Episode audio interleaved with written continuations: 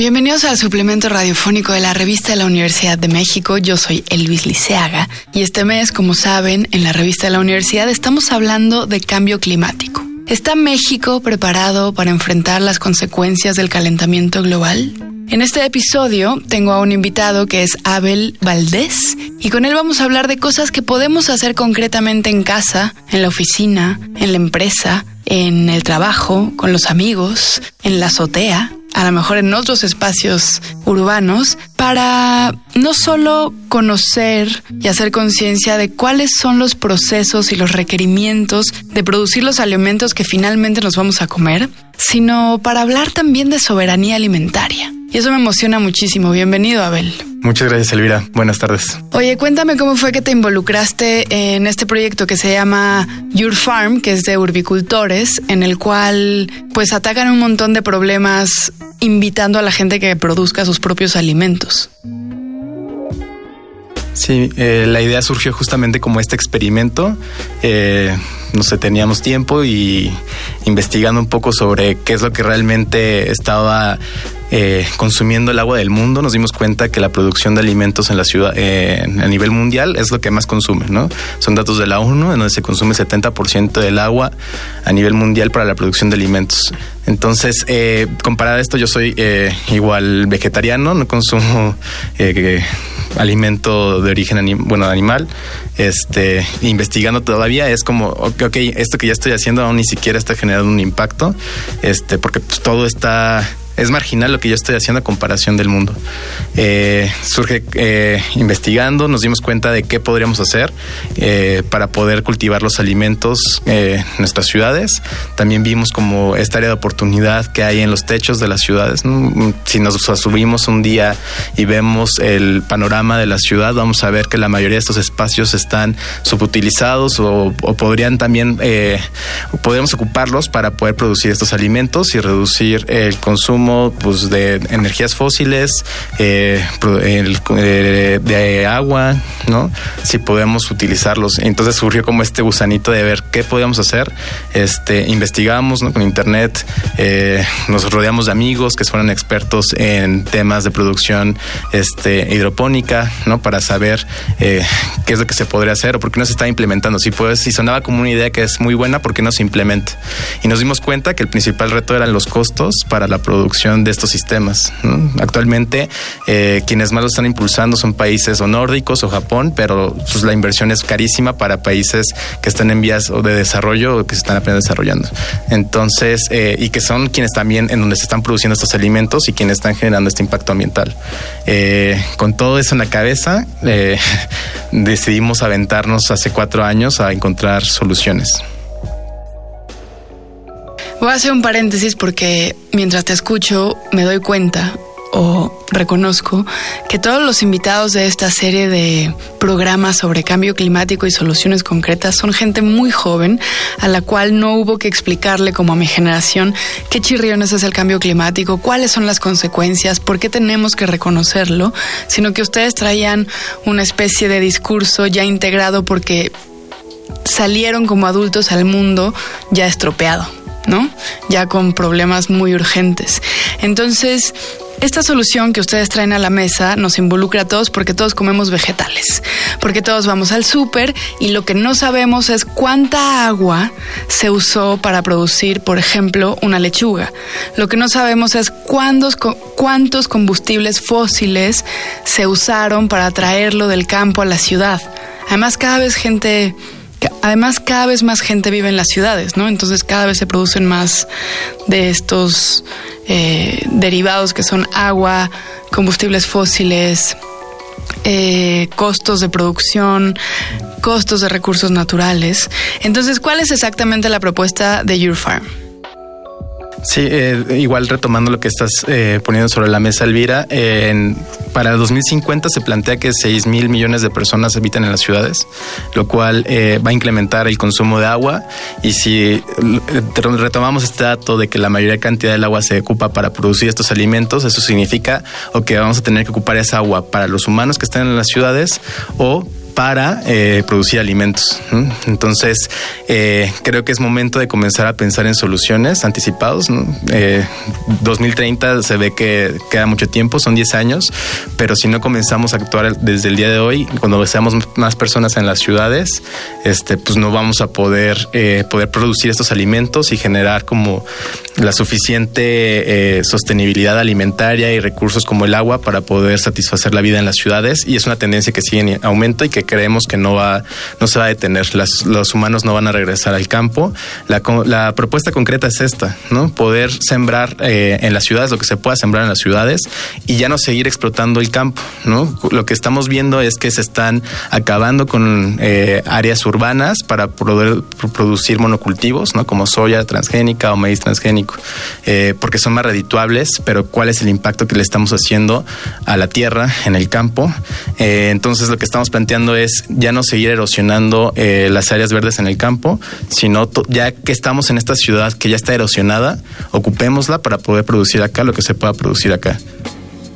Entonces ustedes enseñan a otras personas a que en su propia azotea o en su casa o en su edificio creen estos huertos que no necesitan tierra.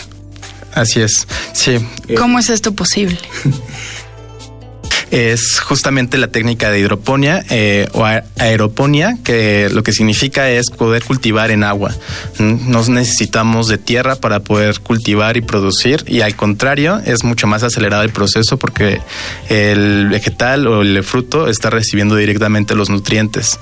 Eh, el problema con que cultivemos o que utilicemos tierra en las azoteas, por ejemplo, es el peso que se le agrega a las estructuras, que con el agua, si llueve en esta ciudad que llueve todo el tiempo, se puede colapsar o puedes agregarle un peso que no está preparado al edificio.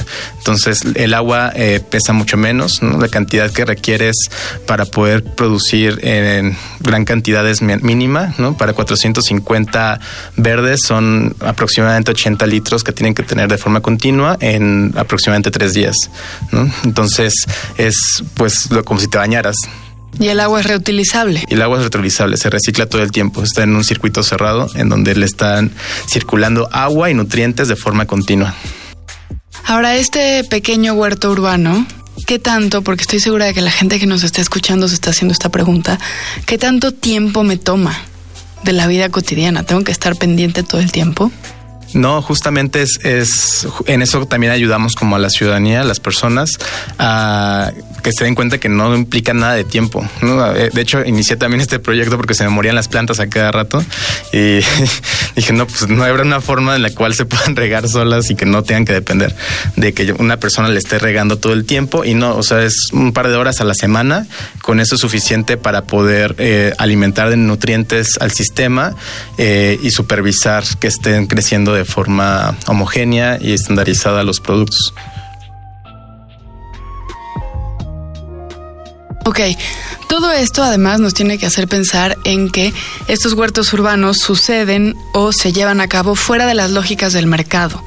Esto es esto es un tema muy serio de justicia alimentaria porque lo que estamos viviendo actualmente y que se va a acentuar es que el mercado decide quién puede y quién no puede pagar alimentos de calidad. Porque es cada vez más caro traerlos a la ciudad, como ya lo mencionamos, requiere de muchísima más agua, requiere de muchísimo más transporte, entonces la calidad de la comida se vuelve un lujo. Y quien no puede pagarlo, come porquerías y entonces tenemos muchas otras consecuencias. El problema de depender de estas lógicas capitalistas es que la desigualdad se hace cada vez más evidente y no es justo para quien no tiene dinero. Así es, así es. Eh, retomando ese punto, eh, no solamente traer los alimentos de calidad, sino hasta producirlos en el campo, eh, va hacia una lógica de mercado, ¿no? Con estos monocultivos en donde las propias industrias te venden la semilla y te venden los fertilizantes y te venden los insecticidas. Y es la única forma que actualmente tenemos como humanidad eh, para poder producir lo que se necesita para cubrir la demanda.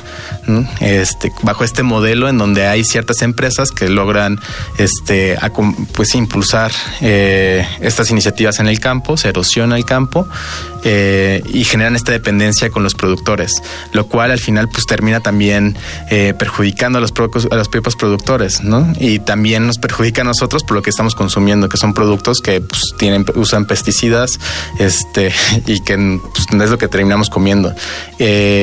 Eh, y también es esto, toda esta cadena larga genera un costo adicional que termina al final, si quieres un alimento de calidad, solamente si tienes eh, un privilegio económico vas a poder sostener a la larga eh, y si no, pues no. Entonces también es otra forma en la cual eh, justo lo que estamos impulsando es que en la zona periurbana impulsemos este tipo de huertos, pues con comunidades que no tienen pues, tantos recursos para poder desarrollar estas iniciativas y les pagamos a ellos la producción, o sea, no se tienen que encargar de, venderlas eh, y se quedan con un porcentaje de la producción para consumo propio, que es un alimento de alta calidad porque está recibiendo todos los nutrientes y está vivo.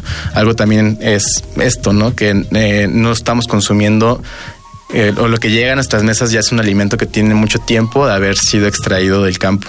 Semanas pasan para que pase del campo a un almacén, a un supermercado, a nuestra mesa. Claro, porque esa es la verdadera justicia o soberanía alimentaria, poder elegir cuál es tu política agrícola o alimentaria en general, aunque no sea agrícola, ¿no? No someterte a las ya impuestas, que son las que nos dan de comer una serie de cosas que más adelante nos enferman. Entonces dime, más adelante, al final del programa, vamos a dar eh, los links y las redes y en nuestra página, la revista Vamos a poner todo lo que necesitan saber. Pero ¿qué se necesita muy a bote pronto para tener un huerto urbano y tener tus propios jitomates en tu casa? A nivel elemental es agua, eh, un sistema que nosotros... Eh, o sea, puede ser uno de Urfarm o cualquier otro que pueda eh, sostener, pueden ser desde charolas, cubetas en donde puedas producir o puedas contener agua y una tabla encima, eh, conocer procesos de germinado, ¿no? germinar tus propios alimentos eh, y una solución nutritiva que pues es básicamente las puedes conseguir en cualquier lugar de, que surtan semillas o plantas, venden solución nutritiva para hidroponía eh, y mantener el agua en circulación. Básicamente el, el con eso una persona puede comenzar a producir sus propios alimentos para generar autoconsumo eh, y puede ir escalando, ¿no? Hasta primer autoconsumo, después poder satisfacer la necesidad de tu eh, vivienda, tu edificio, ¿no? Y ahorita lo que estamos pensando desde Eurofarm es cómo podemos satisfacer en nodos de producción, Este, la demanda de colonias. Ok, hacerlo más colectivo. Sí, la idea es justamente cómo vamos transitando hacia modelos colectivos en donde imaginando unas personas, un edificio puede producir lechugas, otro edificio pueda producir jitomates, otro edificio pueda producir otro tipo de alimento y regresar a modelos como el trueque, en donde podemos eh, generar vínculos de intercambio a nivel hiperlocal para generar sostenibilidad alimentaria. Y todo esto en realidad no necesita el apoyo de ninguna digamos, autoridad estatal, municipal, local, ¿no? Puede ser una cosa vecinal. Sí, las clases medias lo pueden hacer. El problema es, otra vez, seguimos incrementando la desigualdad y es más, yo creo que sería una buena idea si los gobiernos puedan impulsar esto a las zonas periurbanas, por ejemplo, en donde pues, los niveles de pobreza son mayores y que se genere un cinturón verde que pueda satisfacer alimentariamente al centro y así pues generas una mejor distribución, ¿no? A, la afuera o a la periferia de las, de las ciudades tienes espacio y, puedes generar estos modelos económicos de desarrollo que sean sostenibles si la gente que está en el centro puede consumir estos alimentos. Y sí, a nivel de una clase media, pues todos podríamos tener nuestro propio sistema y poder generar estas redes colectivas para intercambiar alimentos. Ahora sí, dime las redes, página. Sí, es Urfarm es urfarm.co, es la página. Hay información sobre el proyecto. E igual en Facebook nos pueden encontrar como Urfarm. Y pues nada. Pues muchas gracias, Abel. No, muchas gracias, Elvira. Llegamos al fin del programa. Si quieren leer más sobre cambio climático, les recomendamos los artículos Impacto del cambio climático en la selva de Perú, de Teresa Valero, y El clima como experimento urbano, de Elda Luyando López. Ambos artículos se encuentran en el número de este mes de la revista de la Universidad de México. Pueden consultarla de forma gratuita en www.revistadelauniversidad.mx. En Twitter y en Facebook nos encuentran como arroba revista-unam y sobre este programa nos pueden escribir a arroba shubidubi. Gracias a Miguel Alvarado, a Yael yo soy Elvis Liceaga, hasta pronto. Este programa es una coproducción de Radio UNAM y la revista de la Universidad de México.